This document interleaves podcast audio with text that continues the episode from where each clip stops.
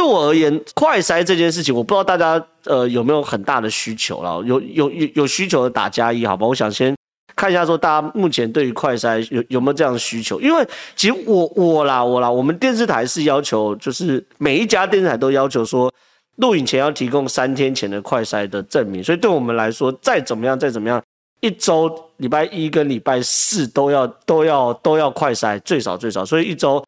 再怎么样，再怎么样都要快筛，快筛两次。嗯、那因为现在确诊人很多嘛，那大家比如说，哎，我今天是不是有点不舒服了？我也会想要快筛一下，看一下我怎么样，等等等等。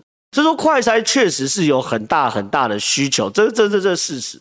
那快筛这个需求大到什么程度呢？大到就是说，它跟疫苗不太一样哦。疫苗比如两千三百万人，我就打两千三百万剂，但也不会那么多人打，大概七成去打，所以它一千多万剂。那一人打两剂就三千多万剂，那打到三剂就四千多万剂，就唰就结束就结束。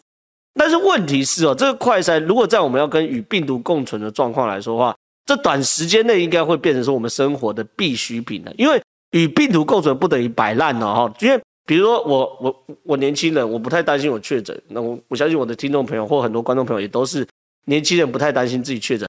可是当你咳嗽的时候，或者说你有点不舒服的时候，你会希望说赶快知道自己有没有确诊，你要干嘛？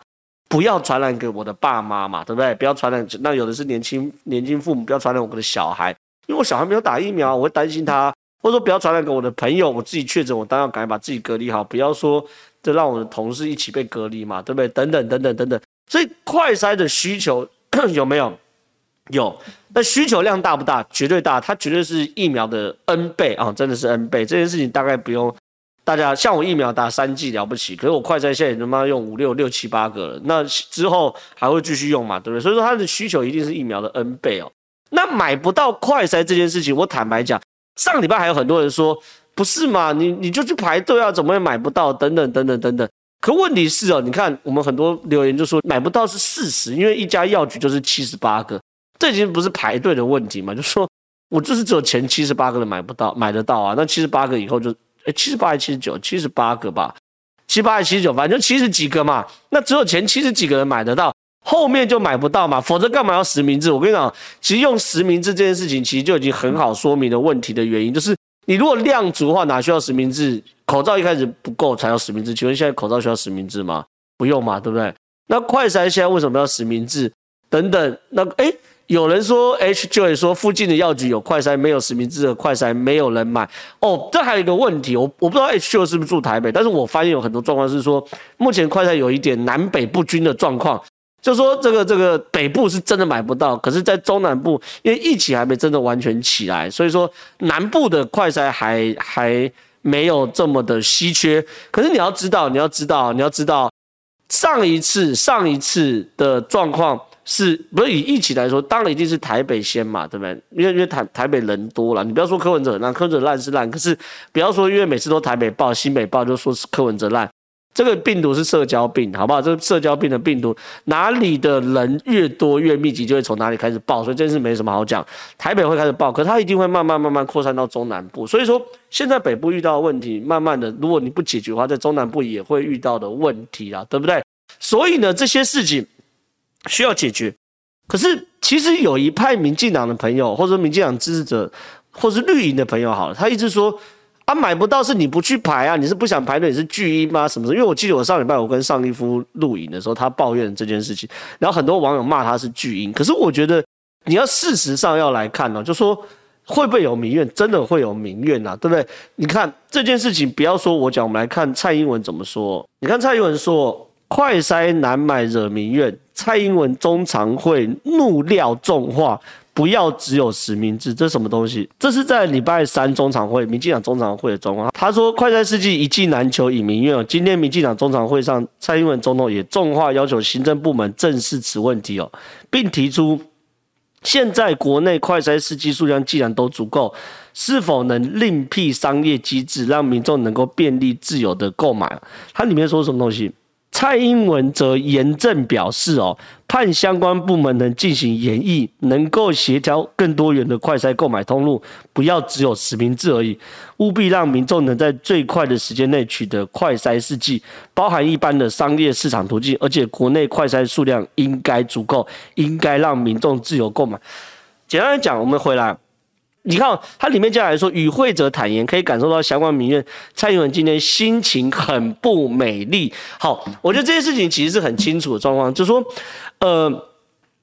快筛这件事情不够，会造成大家的反弹，我觉得是很确实的状况。然后这个这个蔡英文其实也看到，那呃，你们想想看，你若是蔡英文火不火大？就说口罩，我觉得一开始不够，大家抢，大家是可以接受，因为没有人知道疫情会忽然来嘛，对不对？就是二零二零年的时候，没有人知道疫情会忽然忽然来，所以口罩。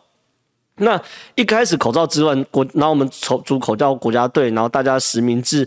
前面一个一个月，大家省了用口罩，大概都在大家可以接受范围之内。去年二零二零年是口罩嘛？二零二一年抢疫苗，疫苗其实大家也很勉强可以接受。为什么？因为疫苗确实是不好不好抢。其实那个时候对我而言的话，我也对疫苗有很多批评。可是对于疫苗批评，我认为也是可以在可以接受范围之内。因为疫苗这件事情，那时候全世界国家都在抢。可是快筛这件事情，大家比较不能接受，就是说。第一个是台湾做出来嘛，因为之前疫苗台湾除了高端之之外，真的做不出 mRNA 疫苗嘛，那种就是尖端好的疫苗，真的真的真的做不出来嘛。那你要跟世界强国去抢又不好抢，那就算了，我们大家没摸鼻就算。可到二零二二年的时候还要去抢快筛，那这件事情压力就很大了，压力就很大了。那因为大家普遍，我相信很难观众朋友或听众朋友可以接受说这个快筛这件事情，这个。台湾做不出来，所以接着我要进入到这个议题的深水区哦，会对民进党的执政造成什么样的影响？快筛事情是这样，先把民怨这件事情是确定的，然后蔡英文其实也感受到这个民怨，所以他的心情才会很不美丽，这件事情也是确定的，然后也在礼拜三的中常会要求执政就行政部门能够解决这个问题，这些事情都是确定的。那接下来大家就问陈时中啦。那看起来陈中其实没有太好的办法。卫福部长陈松今天到立法院社会及卫环委员会被询前受访坦承，总统有对快筛试剂表示关心，希望市面上有一定的量，让民众方便购买。至于总统盼指挥中心能多想办法，陈松说指挥中心一直在想其他办法，让大家更方便。简单讲就没办法嘛，因为如果办法的话就直接公布了嘛，对不对？好，将进入到这个议题的深水区哦。这个议题的深水区的状况是这样子。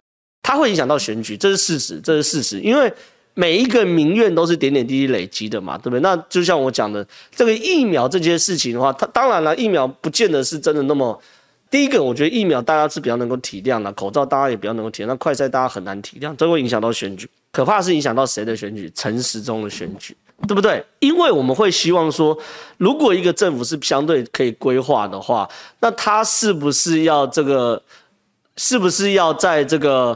选前，比如去年之前，好，因为去年 Omicron 就已经出来，我在那边也谈过嘛，就说有西方专家分析，这个 Omicron 是上帝给人类的礼物，它的病症相对轻，然后它的传播相对大，很快的速度就会让大家都能够确诊 Omicron 之后，大家会有达到一种群群群体免疫。那那个时候其实就已经有人在谈了，可能人不免的终身都会确诊一次。那在那个时候，我们政府如果把防疫系统作战的话，作战武器是不是要备齐嘞？我们的疫苗是不是要备齐？我们的快呃，我们的药是不是要备齐？我们的快筛是不是要备齐？我们的 PCR 量能是不是要够？那这些事情我觉得是很好理解的嘛，所以它会影响到选举的作战的，所以才会有人说，才会有人说，才会有人说，这一次的快筛之乱的乱，并不是乱在这个这个民进党，而是乱在陈时中选台北市市长的布局啊。因为就我了解，其实确实民进党内有一系列的人是很希望陈时中可以去选台北市市长，而且很积极在布局的。可是这些东西都会变成陈时中选台北市长正资产还是负资产？我觉得大家要平心而论，其实是陈时中的负资产。所以进入到议题的深水区是，你不要以为这只有快筛之乱，它还牵涉到民进党未来台北市市长人人选的布局。好，这是一件事情。另外一件事情是让国民党捡到枪嘛，对不对？坦白说，国民党实在有够烂的。我等下会讲吴思怀有多烂，跟朱立伦有多烂的，大家大家敬请期待。可让国民党捡到枪了嘛？就说，其实我真的觉得，如果以台湾的经济实力，从不要讲去年了啦，从今年农历年后二月多开始买快筛，先存个两三亿剂放在台湾仓库里面，应该没有毛病吧？真的是没有毛病，剩好一亿剂啊，就存一亿剂在台湾的仓库里面，应该没有毛病吧？怎么会？搞成这样，我真的也是看不懂。那反正 anyway 就是这样，所以说它会影响到非常非常多。那国民党捡到枪啊，国民党最近提报高登，好，等下等下我会跟大家聊高登这件事情，以及我对高登的看法。然后以及国民党又提报说这个快筛的代理商，现在我们买的这个快筛代理商是蔡黄郎哥哥的牛耳啦，牛耳国际生技啊，牛耳国际生技啊，哈，所以这是蔡黄郎哥哥代代理的等等的，那这是完全不同的概念哦。但我 anyway 结论就是什么？国民党捡到枪嘛，而且让蓝很多国民党或蓝营的政论节目嗨的半死，每天都在讨论。那嗨的半死，每天在讨论，我就算说不说拉到票，你会不会拉到一些？没有买到快筛那些民怨人的支持，其实坦白说会啦。所以这些事情，我认为民进党政府一定要严肃以对。哈，确实这个快筛之乱是蛮蛮严重的一件事，真的真的超乎很多人的想象。